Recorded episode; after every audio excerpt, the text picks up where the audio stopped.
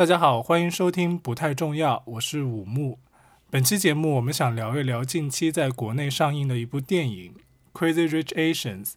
这是一部名字里面有亚洲的好莱坞电影，它在海外市场异常火爆，但是在国内却并不是很受欢迎。然后今天在线上呢，除了我以外，还有一位嘉宾，他叫高高，现在在伦敦留学。高高先和大家打个招呼吧。嗯，大家好，我是高高，很高兴来到不太重要做客。呃，在这部我是在这部电影刚上映的时候，跟我的一群朋友在电影院看了。然后我的这群朋友里呢，有亚裔，也有几个英国朋友。啊，他们对于这部电影的评价可以说好坏都有。所以等一下我会在呃节目中分享一下我对于这部电影的想法，以及我的朋友们对于这部电影的一些看法。啊，所以我们先来说一下这个电影的基本情况吧。嗯，就像刚才说的那样，它其实在中国市场并不是很受欢迎的，但是它同时又是一部今年在国际市场上非常热门的一部影片。最重要的原因可能是因为它是自一九九三年喜福会之后唯一一部由好莱坞投资又是全亚裔演员的一部影片。没错，而且但是我觉得你刚刚所说，就是在呃中国不太受欢迎这一点，我觉得可能我不是太认同。我觉得它是没有像在美国或者像呃其他西方国家那么大卖，但是我没有觉得它不受欢迎。对，但是因为我看现在豆瓣上对它的评价基本上都是比较负面的，比较负面是吗？嗯，对，而且它的，而且我看了它的那个。呃，评论的人数其实都还不如《海王》在中国才上映大概几天，嗯，的那个评论人数，就是相对来说是很低的。啊，可能有一个原因是因为它是迟了两个月才在大陆上映，没错，所以它的目标受众很多都已经在海外或者是下了盗版资源看过了，嗯。嗯，所以你觉得为什么就是在中国没有那么受欢迎？就除去也许它这个上映时间晚了这一点。嗯，另外一个可能的原因就是像豆瓣上一个比较主流的声音吧，就觉得这部电影非常的左宗棠鸡啊，还有人说它只有 Crazy Rich 没有 Asian。嗯，所以这也是我觉得非常感兴趣的原因之一，就是。你看这部片子的主角，他是一个 Asian American，嗯，就是俗称的 A B C。他一开始在影片里面，在啊去新加坡之前，就跟他的妈妈有一段对话，嗯，就是说我是中国人，我也会说中文，我们没有什么不一样啊，我不担心我的这个亚洲之行，嗯，啊，但是他的妈妈却告诉他，你的这里和这里，就是指着他的头和心，说你的头脑和你的心都和他们不一样。嗯，包括后面他到了新加坡以后，因为确实是被人说是 banana，对对对，就是香蕉人。所以其实这个电影本身，它的主创和主演们，他们大部分也都是呃 A B C B B C C B C 等等，就特别多的，不是我们传统印象中的呃亚洲人。我觉得是中国观众他们期待看到的可能是。是中国人，因为就是确实，我觉得他的这个电影，他的那个就是刚开幕的时候，对，很有误导性。他是先是 Asians，Asians 就是还好，但是你看到他片头的时候，他其实有一句那个引用那个拿破仑的那个名言。哦，是，就是那个狮子。对对对对，就是什么你要就中国觉醒的时候，就是会让大呃世界大开眼界怎样这句话。虽然说这个电影它的背景其实是是在讲呃新加坡华裔。这个群体，但是他用的这个词是 Chinese，所以我觉得肯定很让很多中国人就当他们看到就是这样的一个东西出现在片头，这样一个 Chinese 出现在片头，他们就会想要期待在之后的。看到的是跟中国人有关，但是当他们看到就是这个整个片子的背景都是在新加坡，对对对对，他们其实不是很能把自己跟这个电影就是怎么说有关联起来，就是他这个前言其实挺有误导性的，嗯，而且他整个宣传是说一直在说我们是呃就是亚洲的 cast，然后我觉得可能这样也是让中国观众有一种。或者是亚洲其他亚洲地区的观众有一种很高的期待，觉得自己可能是会被会被代表，但是当他们发现就是这部片子没有代表他们其中任何一个部分，他们就我觉得可能会比较失望。那你觉得这部电影它真正代表的是哪一个群体呢？其实我觉得里面所讲述的这群人，就是这群啊很富有的人，可能就是真的不能代表我们身边。或者我们生活中就是我们这一部分人，然后我也问到了我一些，比如说新加坡朋友，还有马来西亚人，还有几个在英国出生的中国人，然后他们都没有觉得我是就是呃他们本人是被代表的，他们觉得这部电影好是好在就是他可能给外国观众展现了一部分亚洲文化，比如说就是。你说就是他们家庭的这种就是 family bonding 也好，就是家庭这种联系也好，然后或者说对对吃饺子，对对对这这些可能，然后他们是觉得很好是就是那个食物那方面真的是做的蛮好，就是真的是啊，你是说他们那个夜市的那个场景是吗？对对对，就是那个 Rachel 和 Nikki 他们两个刚下飞机，然后就被接到那个夜市，然后大吃特吃。然后我的新加坡朋友说，嗯，就是那个夜市是他们真的是会去到，这里面的那些乐沙什么的，他们是会吃的。对对对，是很能代表他们真正他们自己生活的一个部分。然后剩下一些部分就是他们没有任何一个人觉得说他们是被代表的。嗯，但是我看到的一些。呃，评论都是其实像美国那边的 A B C 啊什么的，其实他们是非常喜欢，他们未必觉得被代表，但是他们确实觉得呃很喜欢这个电影。可能其中有一部分的原因是因为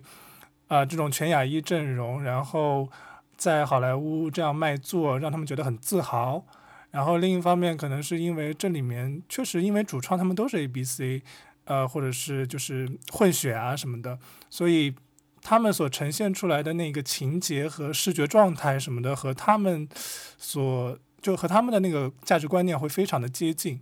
所以他们会非常容易接受。嗯，其实我觉得也是，确实你说的，就是像 Rachel，她整个人散发出的就是一个一个美国式的一个女性，她并不是所谓的我们的这种传统亚洲女性，所以我觉得可能有一些呃，怎么说？American Chinese，他们会觉得能够找到一些感同身受，可能也许他们能够跟这个 Rachel 有一些共同的这种体会。但是，对我觉得你说的，嗯，蛮有道理。但他到了中国以后，就是一个虽然是一个亚洲脸，但是被诟病说你已经完全不像个亚洲人了，就像他在电影里面被诟病的那一样。就是女主角作为一个亚洲脸，她已经需要非常努力才能融入西方了，然后回到亚洲又被诟病说你已经完全不像个亚洲人了。那这部片子也是，这部片子的主创们，他们是在西方国家的亚裔或者是华裔的状态，嗯，他们他们想要去在那里成功已经很难了，但是回来以后又被说啊，你们已经不像一个中国人或者不像亚洲人了。对，我觉得他这个电影没有得到很多好评，还有一个原因，我觉得是这个电影它是因为它是改编自那个新加坡的那个关凯文他的同名小说，然后关凯文的小说，嗯，呃，还有我觉得这个导演，其实我觉得他们都不是真正传统的就是在亚洲长大的人，所以我觉得他们对于亚洲文化，甚至就是。的理解其实是比较浅显的，所以它展现出来的是一些非常表层的东西，比如说像包饺子啊，像家庭聚餐啊，就是这种，就是可能外国观众看起来是一种哦，饺子确实是一个很能代表中国文化的一个东西，但是就是你给一些中国人看，他就会觉得你你这些东西都是很表面的东西，你根本就没有触碰到我们内心中想要表达的那个东西，所以我觉得可能他们也会遭到一些诟病，就是他们想的太简单了。你的身边应该有那种，就是生活在，因为你在伦敦嘛，你的身边应该有一些 BBC。嗯，没错。那你有觉得他们身上和你这种生长在中国，然后去国外留学的这些人有什么不同的地方吗？或者说，你觉得 BBC 身上还有还有中华文化留下来的东西，或者是亚洲文化能够在他们身上看到吗？对，我觉得其实，在他们身上你能看到一点，就是亚洲文化的印记，因为毕竟他们是二代移民，然后他们的家人其实也是有的是比较传统的中国人，所以我觉得你在他们身上是可以看到一些呃亚洲人的一些印记的。但是其实他已经不能算是就是我们所说中国人或者说亚洲人，他们就完全他们的做派跟他们的思想想法是完全西化的一种。呃，思想和想法，嗯，其实这我这也是我觉得就是这部电影做的比较好的一个部分。我觉得它是有像西方展现的，就是亚洲，它不是一块铁板，就是说觉得好像亚洲人都差不多，然后长得也差不多。你一说他是亚洲人，他他可能就只会想到哦，你是不是从中国来的？你是不是从日本来的？那我觉得他做的比较好一点，就是他有。讲到，其实我们亚洲群体是一个非常具有多样性的群体。虽然我们可能在他们眼里，我们长得可能比较像，就像我们去看一些呃西方人，我们也会觉得他们长得差不多，但是其实他们内部也是分化非常严重的。所以我觉得，就是他有在向西方媒体和西方受众群体，就不是受众，西方观众展现，就是其实亚洲人是很多变的。亚洲人也有像就新加坡人这样，就是双语国家。对他们也是会说，就像我的新加坡朋友，他一直很强调，就是他很生气，就是当他出去说他是新加坡人的时候，别人会问他说：“那你会说新加坡语吗？”对，就像你刚才有说到过，就是外国人对于亚洲的印象，可能有很多都是什么中国人、日本人、韩国人啊这些。对对对。然后我也确实在豆瓣的那些评论上有感觉到，好像大陆有一部分人会觉得这部片子之所以。不够好，是因为他没有怎么展现中国，就感觉中国是代表亚洲的一种感觉。嗯嗯。然后那些东南亚的华裔，我不知道他们可能人数也比较少，然后又处在亚洲的边缘的一些地方，所以我不知道他们对自己这种亚洲人的这种身份认同是怎么样的。就是你的身边的朋友会觉得自己有太过受到。中国文化的影响吗？其实我我我我有问他们这问题，然后他们没有就是表现出就是觉得哦我们的文化是被中国文化这种这种大背景就影响到或者怎么样，就而且他们他们可能也会遇到就是像你所说有一些很尴尬的情况，就比如说，嗯，当他们说到他们是亚洲人，说可能就是西方人所想到可能只是呃比如说中中日韩这种，然后他们但是他们会觉得这件事就是以他们会以一种玩笑的方式就是一笔带过，他们没有就是。呃，像有一些所谓就是在你在豆瓣看到那些网友，他们可能就会有一些很强的一种身份认同感。对，就是你怎么能不知道？就是你怎么能不知道我们的，比如说我们的省份呢？你怎么能？就他们并没有这样。然后他们有时候会觉得，就是就甚至就是当就是有时候可能会把他们跟中国混为一谈，说其实有时候他们。甚至会觉得是挺有趣的吧，就是挺有意思，但是他们不会因为这样而受到就是所谓的被冒犯或怎么样。但是他们说了一个很有意思的一点，就是他们不会因为这也就是这些就是比如说身份认同而冒犯，他们会为了，但是他们。就是比如说像呃马来西亚跟印尼或者说跟新加坡之间呢，他们会，当然这是我朋友的片面观点，就是他们说他们会因为就是食物的起源而互相感到被冒犯。对他们就就跟中国和韩国有的有的问题一样。对对对，所以他们形容他们之间关系其实就是像一个家庭里的兄弟姐妹一样，就是当你说我这个比如说所谓的那个点心是是从印尼，他们就会说哦不不不，这就是我们，他们会因为这个就是好像跟别人要 就是比较。激动，就是他们觉得这个食物对他们来说是一个很重要的身份认同的一个一个标志吧。嗯嗯嗯。啊，所以我觉得挺有趣的，因为我从我从来不知道，就是他们原来原来他们是这样想的，就。哦，然后还有一个就是，你知道他就是这部电影的主演 Constance Wu 今年获得了金球奖的那个最佳最佳女演员的提名。嗯。但她不是那个剧情类的，她是那个喜剧和音乐。音乐类的，其实我我我对这个女演员就是最初印象是因为就我上大学的时候，老师给我们放过她演那个初来乍的，就是 Fresh Off the Boat。OK。然后是一部美国的情景喜剧，对，然后她在里面演的是。对，那个我最近也看了。对对对，她演的是一个台湾主妇是吗？台湾妈妈好像是是是。对对对。他就是我，因为我刚刚听了一段，就是就是我我对他的一个印象就是，其实我没有，我个人没有觉得他是一个很一个演技派的一个人，但是我很赞赏他一点是，他是一个很敢于为亚洲群体、很敢于为女性发言的一个一个明明明星。对对对，他其实，在推特上有很多就是。相当于站出来为女性发言的一些一些言论吧。然后我就是最近听了他一个采访，就是是 BBC 对他 BBC 有一档那个播客叫做 Front Row 啊前言。然后这个我也向你推荐过很多遍，我也向所有呃听你的播客的人推荐。就它是一个关于一个每一期只有大概二十五分钟到三十分钟，然后他讲 BBC 会请一些就是文化界和艺术界的一些。嘉宾来探讨一些就是相当于最近的一些时事问题，然后这些时事可以是艺术界也是有时候也是社会性的一些问题哈，就是呃就是他们这档节目采访了这个女主，然后女主就是就是我觉得她说了一点就是呃让我也是加深了对这部电影好感一点，就是她说。当他在这个全亚裔的这样一个剧组的时候，他是不用，就是他这个主持人问他说：“你觉得在这样一个剧组，跟你在就是这种全是西方人的这种剧组里，你觉得有什么区别吗？”然后他就回答说：“他觉得在这个地方，他不用去向每个人解释说，哦，为什么我在这儿。其实就是亚洲演员他们在好莱坞一直是个挺尴尬的一个地位。”嗯。就是就是这个 constant constant 他就在说，就是我我不用向这些剧组去解释说为什么我在这儿，因为我就是这儿，我就是主演，就是好像有一种终于就是让这些亚洲演员有能够就是有一些发言权，然后让他们不再是处于一个就是有的时候你看找一些就是很多那些不好的一些。外国影片，他们找中国人，或者说找啊，就是中国人经常不，也不是中国人，就是华裔经常会演一些比较负面的角色，对对，负面。要么就比如说男生让他们演一些很很矮或者是很差的一些，然后女生可能就是比如说斤斤计较或者怎么样。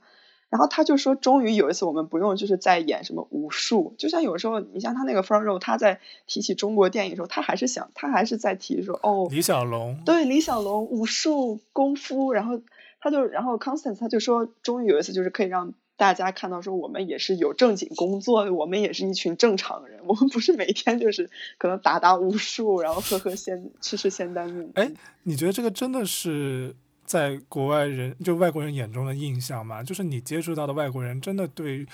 中国是这样子的一个印象的吗？嗯，我其实我我觉得就是所谓这种这种刻板印象是是谁都会有，就像我们可能我们无意我们虽然说自己是啊，我们不会就是去批判别人，但是其实我们无形中对于一些一些民族或者一些种族，我们可能也会总是会带有一些刻板性，就像好像我来之前就大家一直都在说哦，英国就是一个呃全真是绅士的国家。呃，怎么怎么样？然后其实来的时候就觉得并不是好，呃，所以所以我觉得这种这种刻板印象真的是没有办法避免的。但是我觉得就是也是就是这个女主女女主演她也她也说，就是她在采访中也说说，就是她也不觉得这种刻板印象是一种错事。就比如说像我们说有一些人会说中国人数学很好，但你觉得这种刻板印象是一件坏事？其实也不尽然，对吧？也许在我们。在找工作的时候，就也许这是我们的一种加分项。你是这样想的吗？对对吧？呃，我是这样想，我觉得还蛮好。就这种刻板印象，有时候他们会觉得就中国人聪明，就是他说就是有刻板印象 OK，但是不能让刻板印象成为呃 the only thing you have。这个是好，就是怎么说，对于这个人群是比较不良不良的一种一种。那种负面效果，但如果你你有一些，就是我觉得可能我们是没有办法避免刻板印象，但就像他说，我们不应该让它成为就是我们唯一仅有的一点东西。OK，我觉得他说的很好，嗯嗯，所以就听你刚刚讲的，就是他的这种在片场说不需要告诉大家为什么我在这里，应该是可以理解，就是海外华人在看到啊这部电影大受欢迎的时候。就是为什么会有这种自豪感了？就可能真的是本身，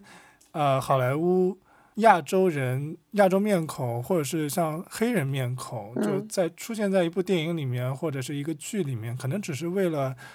一个政治正确的目的，就是我这个里面为了避免让别人说我这个白人至上，所以我需要加入一些有色人种。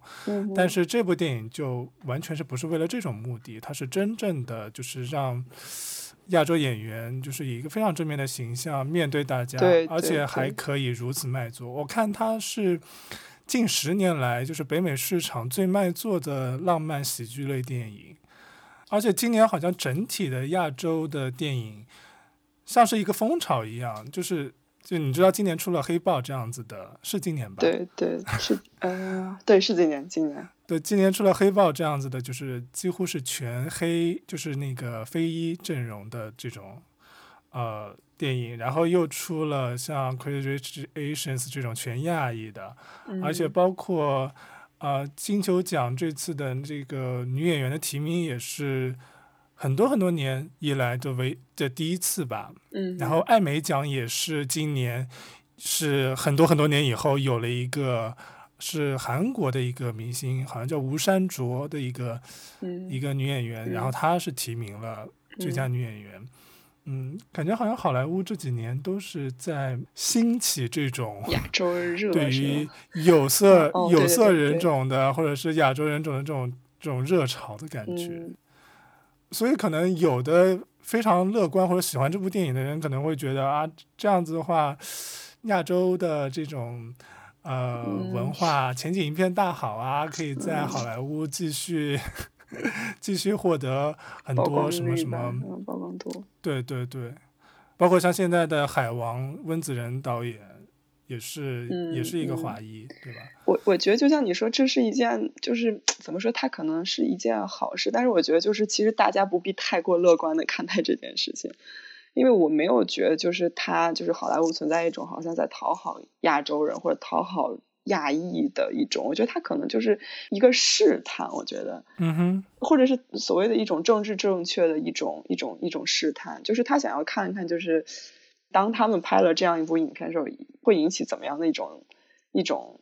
嗯，但是而且我觉得他的一种成功，其实并不是因为他的成功，并不是因为他是全亚裔或者怎样，我觉得是他满足了呃我们就是普通人对于就是富人的一种一种偷窥欲，我是这样觉得，因为我觉得对我们来说，可能就是富人是是一个挺遥远的一个概念。就我们生活中，像我们这一普通老百姓，也不是很常能认识这样的一群人，所以我觉得他是满足了我们对于他们就是这种非常 crazy rich 这这群人他们的生活的一种窥探的欲望。嗯哼，然后，然后我觉得这是一个很是一个全球性的议题，就是你你这个片子换成比如说非裔，换成全。就白种人，这个这个故事是同样存在的，就是它同样可行的，但是可能不会有这么的受，就是引起如此大的话题的热议吧？可能对对对，我觉得就是 crazy，就不是呃，就是 rich 是他们的一个吸引人们的噱头，然后 Asians 又是让他们就是引起这个话题率的一个，嗯嗯、因为之前也是确实有一些就是对于富人，像那个五十度回这种对于富人生活的一种一种描写也是有的，只是就是可能这次讲的是亚洲的这些富人，可能就是就是进一步加加大了他的就是怎么说吸引度，嗯。哎，所以你是看了那本书是吗？你是看过原著的？就我大概看了看了一半，然后有点看不下去。所以你觉得你觉得这本书本身怎么样呢？因为好像我看了一些评论是说这本书本身就是一个就是一个网文水准的。对对对，就就是我我看完之后我的感觉就是，我觉得它就是一个爽文，就是我们现在所说网络爽文，就是好像是主角开金，不是主角开金手指，就是。他的语言真的特别贫瘠，然后加上语言特别贫瘠，对，就是它是不具于一个艺术性的一本书，它就是一个一个开胃菜，一个就是厕所读物。说白了，我也很好奇为什么它会变成一个 best seller，是因为我看到一半我真的是看不下去这本书。对，所以他是在他是在整个英国都很很热销的一本书，是吗？对，就是你你到那个就是他就什么 Waterstone 这些这些书店，你去看，他是跟就是村上春春树的那个其实刺刺杀骑士团长摆在一起卖的。天哪，就都是 best sellers，然后你会觉得有一点有一点夸张，就是然后我就挺好奇这个为什么这本书就是会这么受欢迎嘛？然后我就去问了我的一个英国同事，嗯、然后他就我就问他说你看过这个？他说。他说：“我何止是看过，我简直是就是着迷到不行。对于这个这个，因为他一共有三本嘛，就是关凯文一共写了三本。对，然后我问他说：“我说哦，为什么是你是觉得就是因为你之前不知道这些亚洲这些文化吗？还是他说哦不是，是我不需要动脑子就可以 读完这本书。”所以我觉得，就这个反馈跟我就是在网上看到的，就是你像中国晋江文学城、什么起点文学网的一些反馈是一样，就是就为什么大家喜欢呢？因为不用动脑筋啊，就是它是一个很廉价的一种读物，所以我觉得就是它就是 这个热销也是也是蛮有意思，是因为我觉得就是英国或者不是英国，就是嗯。西方人他们就是很缺乏这样一种爽文的一种市场，所以他们就是一旦有这样一本书，像就之前也有这个五十度灰啊这种，就是一旦有这样一本书就引起大热。但是这种书我觉得放回国内是真的就就不会有人 会看的。对，因为这本书我看的新闻是它在日本反正是一个非常非常就是冷淡的一个状态，对，它有日语版，嗯啊，然后可能还有台湾版，嗯，然后大陆应该是没有，嗯嗯。其实这也挺有意思的，就是你会看到非常多的这种描写亚洲的或者是亚洲的书改编的电影的那种作品，然后在国外非常的热，但是到了国内就很平淡。对，而且包括日本也是，像日本的那个就是宫壳机动队或者是攻壳机动队，就是就在日本也是就是。虽然没有人，没有太多人去攻击啊，一个白人演了素子这个角色的这个点吧，对对对，但是但是也是反应挺平淡的，嗯嗯。嗯，但是呃，就是我觉得其实为什么反应平淡，我是觉得就是就是我们真正亚洲的这群人，我们真是见多了这些东西，就尤其是中国人或者说日本人，他们就是见多这种东西，他不会觉得这个是一个就是多么大的一个哇哦的一个事情，就是。嗯，当你看多了晋江 爽文，你再去看这样一个描写平民代，就是他有很多描写，就是我记得特别清楚，是有一段就写那个，就是呃，Niki 他对他对 Rachel 他是就相当于就是慢慢喜欢上，然后他他有一段就是形容他对他多喜欢的，就是他那个翻译起来可以，就是其实就有点像，就是他真是简直跟那些外面的妖艳妖艳贱货完全不一样，他就说。怎么就是他？你看他的他那他那一头秀丽的黑发，就真的其实是可以这样翻译，就他那秀丽的黑发，他那。有神的眼睛，然后怎么跟那些就是，因为他用的是一个，我记得他就说像他就是 Niki，他之前认识那些女生，好像就是，呃，只会在红毯上就好像已经摆好那种 ready pose 的一一一一群人，就是他们就是很就好像就我们所谓现在说可能网红脸啊，就是这种，就是怎么和那些人那么的不一样？就是我的天呐 r a c h e l Rachel 是我见过最单纯、最美丽的女孩，就这种东西 其实是挺可笑的。就在我们看惯了这种描写之后，你会觉得。嗯，就是挺蛮有趣的吧，就是，但是你不会觉得这是一个玩偶的事情，但是对于他们这边看惯了可能严肃文学的人来说，他们就觉得我的天呐，还有这种东西，我不用动脑子就可以读。好，现在现在英国人在我脑中的形象就是一副就是只懂得深奥的。对那种经典名著的那种，没有我我我觉得他们不是只懂，他们是就是被这种东西或者是被他们的文化压抑许久。当他们看到这样一种廉价的一种描写的时候，他们真的就是就蛮很快就高潮了。所以我就觉得 很有意思。这样真的，这样说真的好吗？开玩笑，开玩笑。那你不觉得中国文化也是被压抑许久？看到这个东西也会啊？对呀，就是就是，当你当一些一群就是很多有有有一些呃，就是一些不是代表性的一些中国人，他们看到一些有一些性暗示啊，一些性描写啊，或者一些大胆镜头，他们就是也是一样很很高潮嘛，就是很快就觉得嗯，哇哦，对吧？确实可以解释近几年中国经常会有那种就是拍恐怖片，还有拍那种擦边球的那些。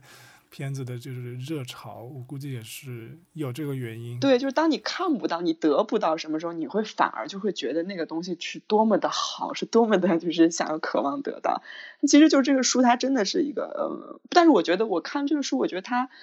它是，就是我觉得这电影它改编的好是好在，就这本书它其实是一个很群像化的描写，嗯，就它不是说我单独只写那个 Rachel 和 Nicky 之间的这种 relationship，他们谈了二百集恋爱，不是这样，它是它也有带到就是他们整个这个家族的这种就是爱恨情仇，哎不是爱恨情仇，就没有那么宏大，就是整个家族的一些一些一些事情，就为什么就是为什么 Edison 就是那个里面。让他的家人向 Vogue 杂志拍摄的那个那个就是他啊，你是说那个 Nick 的一个表亲，就是在最开始最开始拍拍那个 Vogue 的那个杂志封面的对那个很做作的男人，就是他为什么会那样？就是他其实是就是跟他的家庭出生背景有关，就是他的家庭不像 Nicky 的家庭是那么的有钱，所以他才要那么就是趋炎附势去他娶了那个 Fiona，他的老婆其实是。然后他是因为得到他老婆就是这边就是这个怎么说娘家人的这边的支持，才让他就是好像能跟呃 Niki 比肩这样。但其实就是他会解释很多的，就是然后还有，sorry，我还想再补充一点，就是关于这本书的，就是就是我我我看的时候有一点很累的一点，就是就是它里面用运用了大量的那个新加坡和马来西亚的。怎么说就是方言吧？方言是吗？对，方言的运用真的是。新加坡和马来西亚的应该是粤语吧？是粤语吗？呃，不是，就是新加坡人，他们是有呃，他们是叫 Single English，就是像我们有 Chinglish 一样，他们是有 Single English。啊，你说英语方言是吗？呃，因为新加坡，你看新加坡他们第一母语是英语，所以对，就可能呃，然后他会有一些。就比如说像他特别就是新加坡人最爱用，因为我最好朋友他是新加坡人，他就是最爱用的一点就是在每一个英语句子之后加一个拉，就是 L A H。OK，对，就是他什么都爱加这个拉，这个拉就好像我们的这种，有点像我们山西人的了这种感觉，就是喜欢在所有句子之后加一个啦，然后然后还有很多呃，就是拉是没有任何意义，它只是一个就是语气助词。语气词。对对，然后还有很多，比如说像阿拉麦克，就是好像是马来西亚语，就是相当于 Oh my God 这种。嗯，对，然后它新加坡还有，就它这方言还有很多是融合，比如说像福建话、闽南语，然后粤语，就是这种他们是混杂，就新加坡英语是一个很混杂的一个一个英语，就是他们是融合了，就比如说福建啊、马来啊，就是就是英语啊、中文啊，就是他们是就是混着说的。所以我读的时候其实就是有一点累，因为他每一个这种方言都是直接写写出这个方言，比如说就是这个阿拉玛，然后他会在底下脚注标上，就说哦这个阿拉玛就是 Oh my God 是什么意思？OK，对对对，但是我觉得他这个关凯文做的蛮好一点，就是他他是真的是用这种方言来写作，就好像我真的是用什么什么了来写我的书一样，然后他不会想到说这个可能会给一些西方人或者我们这种。不懂这种方言的人造成什么困扰？他是很努力的在推介这种语言，就是怎么做呢？就是在这个角度上无比巨细无遗的，就是解释了这个到底是什么意思。哦、所以我，嗯，对对对，啊，有点像是就是一些中国的一些作家，就专门用他们那个家乡的方言去写作的那种感觉。对对对对对，嗯。然后我觉得就是这这一点是我不太，我有点读这本书读的累，也是我觉得就是关凯文做的挺好一点。我读累是因为我就是有时候我会忘记这个词是什么意思，但他不会再解释嘛，就然后但是我问了我那个英国朋友，他反而觉得就是不会有什么特别大障碍，他觉得还好啊，我没有觉得就是我的这个阅读过程被这个影响到了，所以我觉得可能也是也是跟我就是对英文就是或者罗马。字母就是不是罗马字母，就是字母这种语言的不太不像他们那么熟悉的这样一种感觉吧。嗯，哎，我有一个问题，就是因为其实我在看这部片子的时候，我对我对其中的这个女主角的身份，其实我觉得她的那个经济学教授的身份，其实是有非常大的含义的。因为我在理解这部片子的时候，会把它这个情节的整个过程都理解成一个博弈论的一个、嗯、一个案例。嗯，对，所以我其实不知道那个书中是怎么去描写这个关于博弈或者是经济学的这部分的。我觉得可能是因为我没有，因为我没有读完，然后我所读到这部分对于他经济学家这个身份没有很呃过多的强调。OK，然后但是他讲了一个就是一个比较一个比较。就是可能在电影中没有提及，就是他讲了这个 Niki 他本人的职业，他其实他是跟那个 Rachel 是同一个学校的老师，他也是一个 professor，他是教授历史的，然后他们是就是通过同事牵线搭桥认识的，哦、这是我在书中看到一点。但是我我蛮想听你对于这个博弈论这个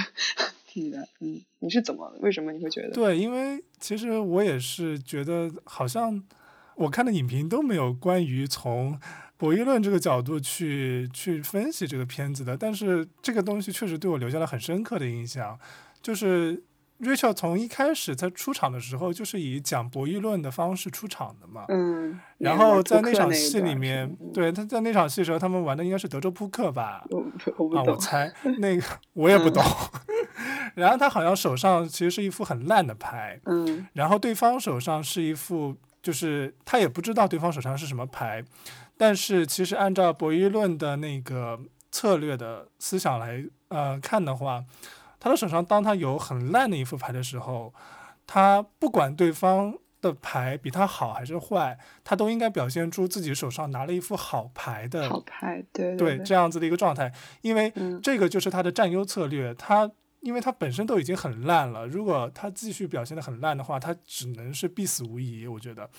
所以他要表现出他拿了一副好牌，他也因此靠这个策略让对手弃牌，然后最后获胜。嗯，这个是最开始的博弈论。嗯，然后后面他去了亚洲以后，面对 Nick 他的妈妈反对他，呃，和 Nick 就是成为夫妻。嗯，然后实际上他也进入了另外一个博弈，就是你记不记得他当时？嗯，在受了他妈妈的气以后，他找她的闺蜜在那个一边喝饮料一边有一段对话，嗯，然后那一段对话里面就有说这是一场 game of chicken。对对对，我不记得当时我看那个中文字幕是怎么翻译的了，但是其实，在博弈论里面就有一个案例叫做斗鸡博弈，或者说叫胆小鬼博弈，因为 chicken 这个词也有胆小鬼的意思嘛。对对对，然后胆小鬼博弈是什么呢？他是说有两辆车，就是两个司机分别开一辆车，然后到了一座桥的两端，嗯然后左边司机想过桥，右边司机也想过桥，但是他们就会一直相对而撞，嗯然后这个时候就要看你到底什么时候你会转向。如果你转向了，你就输了。嗯，然后其实他和他的妈妈就是这样子一个博弈的状态，就是两者互不相让。你不让我和你的儿子结婚，然后我偏偏想要和你的儿子结婚，那到底是哪一方会先退出？其实他就先输掉了，就输掉了这场博弈对。要么就是两个人都放弃，其实两个人都放弃，其实他们都输了，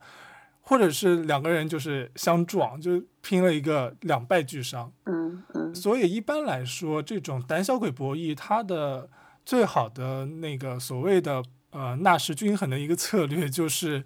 你死我活，就是一方退出，一方胜利，这就是最好的一个结局。嗯但是显然这个片子也不是这个结局。其实我发现这个片子在靠近结尾的时候，已经给出了一个你死我活的这样的一个结局的机会了，就是 Nick 去和那个 Rachel 求婚，然后说我要陪你去纽约，我要离开我的家人了。嗯其实如果这个时候 Rachel 接受这个提议的话，就是一个 Rachel 胜利，然后他母亲输掉这样的一个结局。对对，但是显然 Rachel 没有接受这个提议，他之后就约了那个 Eleanor，就是他的妈妈去了麻将馆。嗯其实我非常喜欢这一段，而且我我据我所知，嗯据我所知这一段也是导演后来才做的一个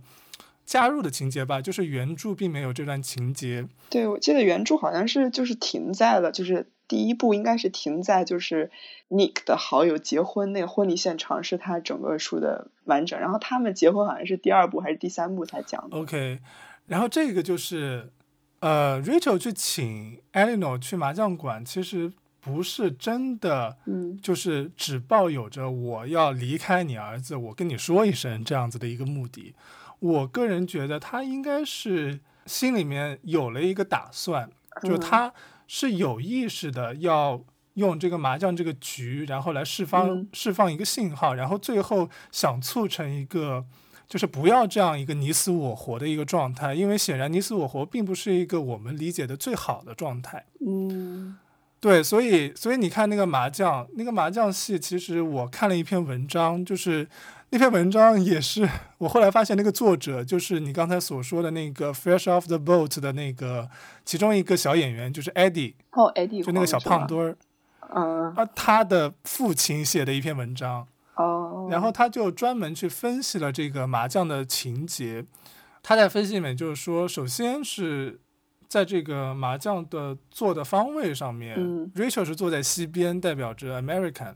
哦。然后他的他的母亲是坐在他的正对面，是代表着东边。哦。啊、而且他在影片的最开始，呃不是影片的最开始，他在打麻将的最开始，瑞秀就说啊、我是跟我妈学的这个麻将，然后我在麻将中学会了博弈策略、合作等等等等等等哦这些东西。嗯。然后，然后这里面还有一些一些方言和一些隐喻，比如说像卡基狼，我不知道我发音准不准确啊，这应该是那个 希望我听这个节目的那个新加坡和那个马来西亚朋友不要炸着我们两个，因为我们念错了。嗯对，我感觉刚才好多都就是方言都念错了。Anyway，OK，然后，然后它是一个好像是闽南语嘛，然后就是那个他母亲说，为什么我不想让你跟我的儿子成就是结为夫妻呢？是因为我嗯觉得你不是卡基狼，就是不是自己人，你是你是一个美国人。然后还有一个隐喻，就是他最后的打出的那个牌，我不知道你有没有呃印象，就是他最后打出来是一个八条，对对，八条，嗯其实我不会打麻将，然后我也是看那篇文章的，就是学会了麻将。好，我没有学会麻将。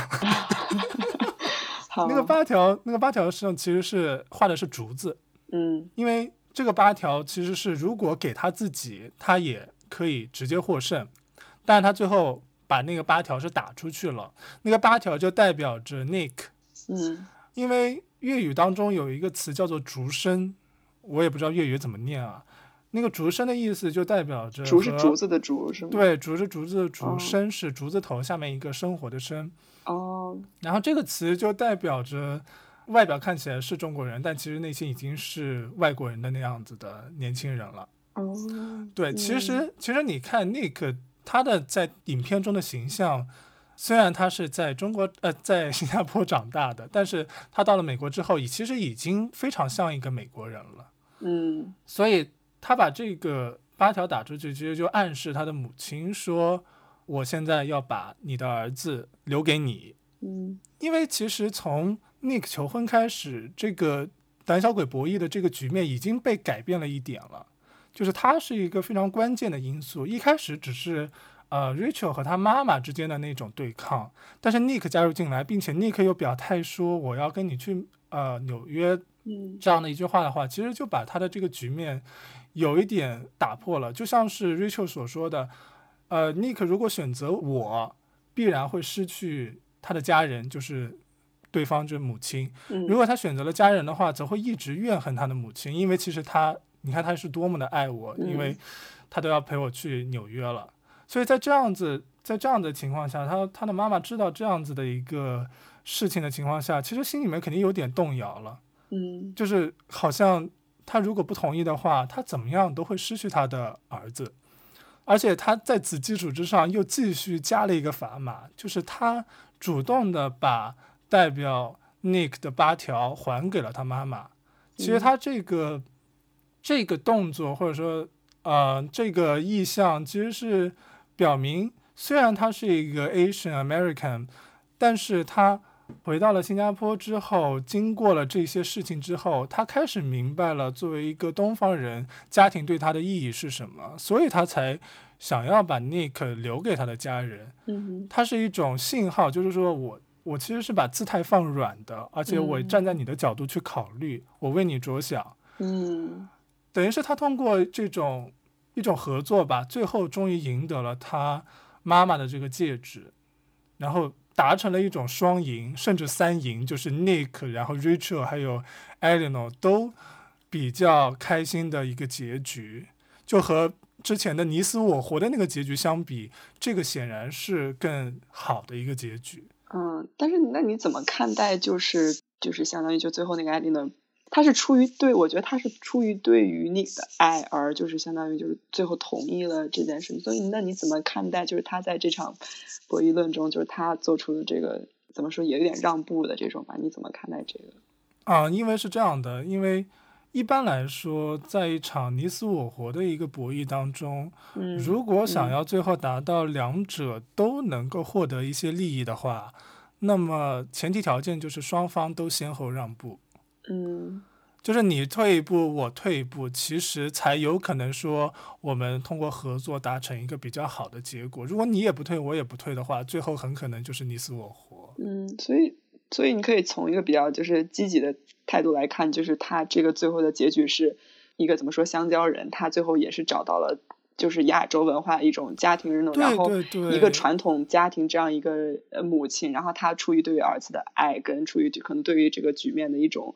一种渐渐的理解，因为他曾经也是这样的一个一个这种角色，对吧？是是是，我觉得 Rachel 和 Eleanor 非常的像的。对对，他也之前也是不受到他那个阿嬷的那个认同嘛，他也是知道就是当对，然后他也是证明了自己，就通过他的能力就证明自己。对对对其实 Rachel 的这一局麻将也是证明他非就能力很强啊。嗯然后他把孩子给他妈妈，其实有点像他妈妈当初为了获得那个他阿嬷的那个喜欢，把那个 Nick 交给他阿嬷去抚养的这个行为，我觉得、嗯嗯对，所以我觉得他们这这两个人非常像。嗯嗯嗯，所以就是对对对，没错。所以我嗯所以我之前看有的评论上面说，就是这个片子最后是一个西风压倒东风的一个一个结局，就是啊，好像美国的价值观终于终于赢 赢了中国的这种传统价值观，但是我觉得好像不是这样，就是最后你从他的这个对手戏中能够看到，Rachel 其实也是。他从最开始的他天真的以为我和你都一样，都是中国人，到后来发现我们不一样，再到后来发现我开始有一点理解你到底是怎么想的了。我觉得他是他是有一个成长的。对，是一个我觉得可能是互相理解的一个过程吧。是，但是当然这我觉得这是我们俩一个比较通过一个比较一个乐观、一个积极的一个想法去想这个最后的，因为我也有英国朋友看过说，觉得就是最后这个结局简直就是就是对于那个 stereotypes 的，就是这种刻板印象的一种另一种强化，就是最后这个妈妈她根本就不是出于自己愿意，而是她觉得如果她不这样做，她会永远失去她的儿子，而而这样做出的让步。就会觉得就是啊，好像是在加重西方对于中国这种就是要为家庭牺牲，然后不要有自己独立生活的这种 stereotype 的一种再次加强，所以这是他们的一种看法。你说你的朋友是一个 BBC 是吗？对，他是 BBC，就是就是在英国长大的中国人。OK，所以其实他是不喜欢这部片子的。对，但是他是我觉得他的不喜欢是更多是他带有一些就是。他把自己的一种，就是我觉得他把自己的一种个人经历，可能跟这个电影有所挂钩，因为他他可能也我我我不方便说，但我觉得可能他跟那个就是 Austria 的一些一些，就是他也觉得就是在 Austria 对她丈夫的一种控诉上，可能他也找到了一种共鸣，就也许他也也有过这种差不多的这种经历，就是就是你不管这个就男性的这种呃，有时候这种自我膨胀，就是不能好像就是有一种就是。他们的自我膨胀却要来怪罪女性的一种就是强大啊！我觉得他可能是对这一点就比较有认同感，所以他就很讨对。哎，那那条线你有没有想要说的呢？其实那条线就好像他在这部电影里面不是非常重要的一条线。对对对对，就是 Austria 跟她的那个老公，就是其实书里在讲说，Austria 她其实是一个很有反叛精神的人，就当他之前，他其其实之前他是有一个。前未婚夫的，就是他们马上要结婚了，但是就是他出于一些，哎，是那个电影里面最后对对对彩蛋彩蛋里面的，对对对，就是他们不是对是那个好像他是一个医生还是我忘了，就是叫刀就是雾吧，应该如果没有记错的话，嗯然后他就是呃，就是他有点像那个老友，我觉得他有点像老友记的那个书中描写，就是有点像老友记里那个 Rachel。就我不懂，有没有看过《老友记》？就是他一开始逃婚，不是也是跟一个就是门当户对的一个人，然后后来这个 Austria 遇到了他现在的这个老公，就是 Michael，是就是其实 Michael 在书中的形象更不堪，他书中形象是一个就是他是描写成一个他觉得就是所有的女性都对他是投怀送抱，他从来没有去追求过一个女性，但是就是他的朋友呢，就是形容就是因为他们就是跟 Austria 也是在一个朋友。呃，聚会上认识，但是他的 Michael 的朋友形容 Austria 就是说他是一个，他是一个不可能，你是不可能得到他的一个人，就是他是从来不会跟我们这种人约会。然后这个 Michael 就有种就被激起这种挑战，就说好，你看这个人这么女神是吧？我就想让他臣服于我的脚下，就他有一种这样的描写，就是他比电影中，所以我我为什么说，就是我觉得电影中的人物没有那么有血有肉，但是电影中最。最后他，我感觉他的形象是一个挺怂的一个形象啊，就不像是有那种对对对，他可能有嗯嗯有勇气的那种，对，有种的感觉是吧？对啊，那我就但书里他就是讲的是他一个挺，他是一个挺。渣的一个人，就是他是他一开始的感情是这样一个一个转变，就是通过一个一个占有欲，一种就是征服欲。OK，对他想要占有 Austria，所以他才说我我们试试，我们 have a try，就是我们就是得试试看。然后他他想的就是他想要跟 Austria 睡觉，然后来相当于先打点他的朋友，说你看，就算这样的女神，我也是可以掌控她的。然后。然后我觉得我对他们这条线，我觉得看法是一种，就是一种女性主义，当然也是一种比较积极的一种想法。就我觉得它是一种，甚至可以说它是一种女性主义的崛起。嗯，而且我觉得整个电影它也有这个让我有这种积极的一种感想，就是你看它整个电影它没有出现这个呃艾琳娜的老呃老公就是。Nick 的爸爸他是一直没有出现的哦，他是去上海就是做什么生意？好像他是一个男主外女主内的一个比较传统的中中式家庭的一个格局。对对，然后你看到整个片子其实是女性在就是主导的，然后你你有没有一种感受，就是你觉得这个主演这个就是你，他其实是一个挺没有存在感的人。我不记得他在里面有过就是怎么样的一种表现。他甚至对于这个对，好像好像除了最后的那个他的求婚是一个最后的一个关键的一个转折的话，前面的话确实是。你有时候甚至你觉得，我觉得就是删掉他的戏份，对于这个电影不会有太大的影响。嗯哼。所以我觉得它是一个对于女性还有女性之间的友情，然后女性可能妯娌之间，然后婆媳之间。我觉得是可能真的是我想多了，也就我觉得是一种女性主义的崛起，就不再是一个就是，呃，好像对于亚洲总是一种就是男主就是要什么都是听我的掌控，然后我觉得他也有在描述就是女性的能力和女性的这种在家庭生活中的一种地位的崛起，跟也有一些女性亚洲女性就像 Austria 一样，她是一个。这么正面，这么就是像女强人这么优秀的一个人的存在，我觉得可能就我觉得我我的想法是，这是一种女性主义的崛起。哎，然后你对我，你还想说什么？您您说，您说啊，没有，就我我突然在想说，为什么这个电影就是能获得一种挺就是有点全球性的成功？其实我觉得也成功在就是它不仅仅是对于就是。亚洲这个群体的刻画，因为他有时候很多笑点啊，很多梗，我觉得其实也是跟所有这个就世界上所有人都能够就是跟他有所共鸣感。比如说你像他那个有一个那个戏，我就觉得这个戏这个场景是出现在了无数的小妞电影当中，就是他们里面给那个给那个 Rachel 挑衣服，对这个场景，你们觉得就是。我大概看了有二二十万遍那种感觉，在不同的电影里。是的，是的。但是其实我看到那一段的时候，会有一种啊，又来尴尬，又来，对对对。但是我觉得这可能也是就是就是让这个电影不要那么就是亚洲化的一个，就它是这个东西是一个很全球性的，就所有女性或所有这些观影人看到这个时候都会有种啊来了那种感觉。然后还有就是他们他们那种女性之间那种很 bitchy 很 shady，就是很嚼嚼舌头啊，然后要。八卦，我觉得这个其实也是一个很全球性的问题。我觉得就是就全球化的一个一个现象，就是所以我觉得他在就是他在推介这种亚洲文化的时候，他也不忘就是融入很多这种就是所有人就是全球性共鸣的一些东西。嗯嗯，是的，所以所以我觉得确实是就是，即便他。你不能说它就是有多么多么深刻的关于亚洲的元素，或者是亚洲文化在里面，但是其实它对于它对于作为传播，或者是作为一个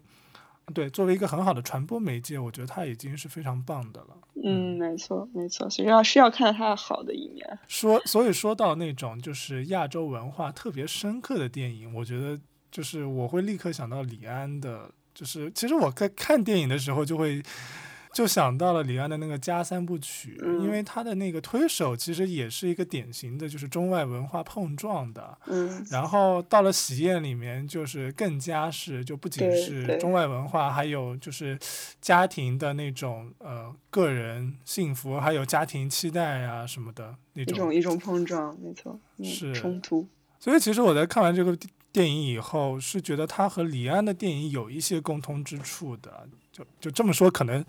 maybe 有点拔高了这部片子啊，因为其实李安 李安的电影，我相信已经啊，我之所以觉得他们有共通之处，是因为我觉得在他的电影还有这部《Crazy Rich Asians》里面，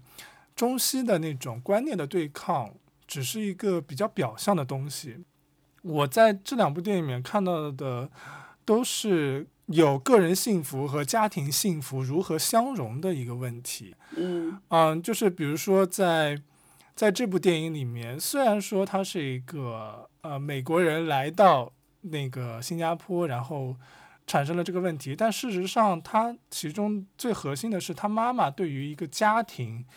家庭的那种期待和他儿子他的和他的女朋友对于个人幸福的那种追求之间的那种矛盾。嗯，然后像李安的那个喜宴里面就更加明显了，他是呃一对同性恋的一个情侣，对，然后他们和那个中国的家长之间有完全不一样的那种对于未来生活的期待。中国的家长可能会要找一个女人结婚啊，然后要生孩子呀，然后要抱孙子呀。嗯，但是显然，如果你说这对同性恋夫妇，啊，夫妇要追求自己的个人幸福的话，必然是无法达成他的这个期待、这个要求的。所以，所以你觉得就是你觉得个人幸福和家庭幸福，或者说这一代人的幸福和上一代人的幸福，他们要通过什么样的方式才能融合在一起呢？其实我觉得这个问题在自己的身上也能够看到一些。呃，没错，我觉得就是其实这也是一种就是亚洲家庭的一种刻板印象，就是我们对于亚洲家庭的一种印象，就是就是挺独裁主义的一种一种家长，就是 parenting，对吧？嗯，其实我觉得这种这种刻板。印象或者是不是刻板印象这种态度这种观念，其实到现在还是有的。是，对，因为我问到，就是我们昨天也有聊到这个话题，然后我的很多就是马来西亚朋友，他们也讲过，就是他们的家庭，就即便是到了现在，然后即便他们的家庭有很多是就是来这边可能留过学，然后有过很多就是这种呃怎么说比较开放式这种家庭教育，他们还是会觉得就是希望你能够找一个。一个人是是就是在他们文化范围内，对门不是门当户对，是就他们会，因为我们讲到说，就是他们，我们就我就问他们说，你们家人会愿意接受你们去跟一个比如说老外结婚吗？啊，或者说他们不会反对，但是呢，当然你是最好，他们有一个最好，但是呢也不会反对，就是说直到现在，我觉得就是这种这种刻板印象还是会就是会存在，就是说你要找一个在我们这个文化文化圈子内的这样的一个人，嗯。然后我觉得，就是其实这是一个，嗯，不是，但是有的时候你把它当成就是个人幸福跟跟家庭幸福这样来看，我觉得其实它又是一个全球性的议题，就是可能别的，呃，就是像西方他们也有自己的一种就是个人幸福对的碰撞。是是是，但是我现在的问题就是，难道这个东西就没有办法和解了吗？就是一定要搞一个，就是一方。Kill 了另外另外一方的这样的一个状态，或者是一一方觉得非常遗憾，一方才能得到幸福吗？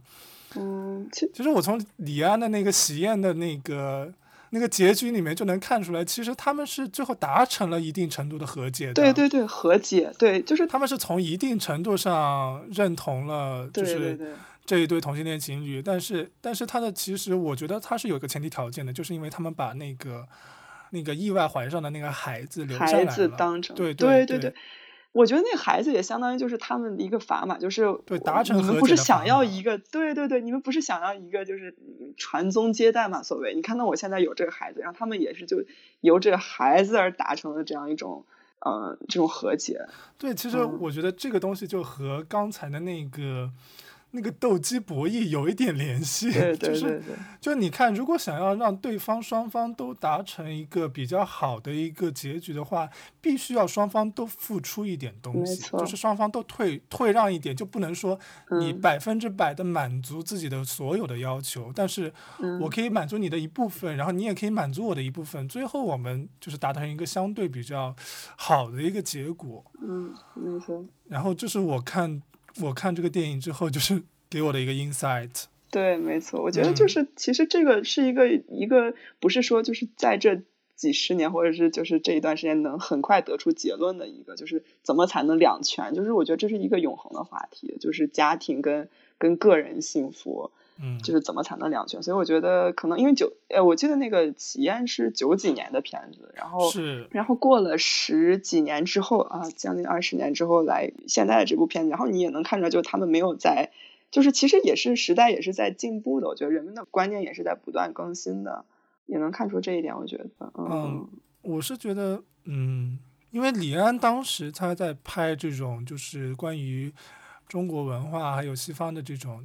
就他的那一系列，其实都有一点带有这样子的议题嘛，就是中国文化和西方文化的这样的观念的碰撞的时候，他在表现中国文化的时候，可能是因为他是一个比较严肃的，但其实喜宴，我我个人感觉它是喜剧了，但是李安表现的非常的呃平时或者是真实感会更强，就不会像好莱坞这种太过抓马，嗯，所以你会觉得李安其实他他真的对于。传统文化的理解非常的深入，他在表现那些什么，比如说那个婚宴现场。嗯，其实我我最近又看了一遍《喜宴》，我发现他在婚宴现场也出演过。嗯，对对对，他在好像跟别人解释说，就这就是我们中国什么压抑的性文化还是什么？对对对，是是是，就是就他在解释那个为什么为什么大家那个闹新娘什么的闹得那么厉害啊，就是因为。这是中国压抑了数千年的性性压抑之后的结果。嗯嗯嗯，对，所以啊，我觉得李安真的是很厉害，他对于中国文化的那种理解应该是非常透彻，然后可以就是像水一样融在他的电影里面。没错，没错，嗯嗯，那你还有别的想要说的话题吗？呃，好像基本上都讲完了，确实挺啰嗦的我。我们也我们也录了挺久了，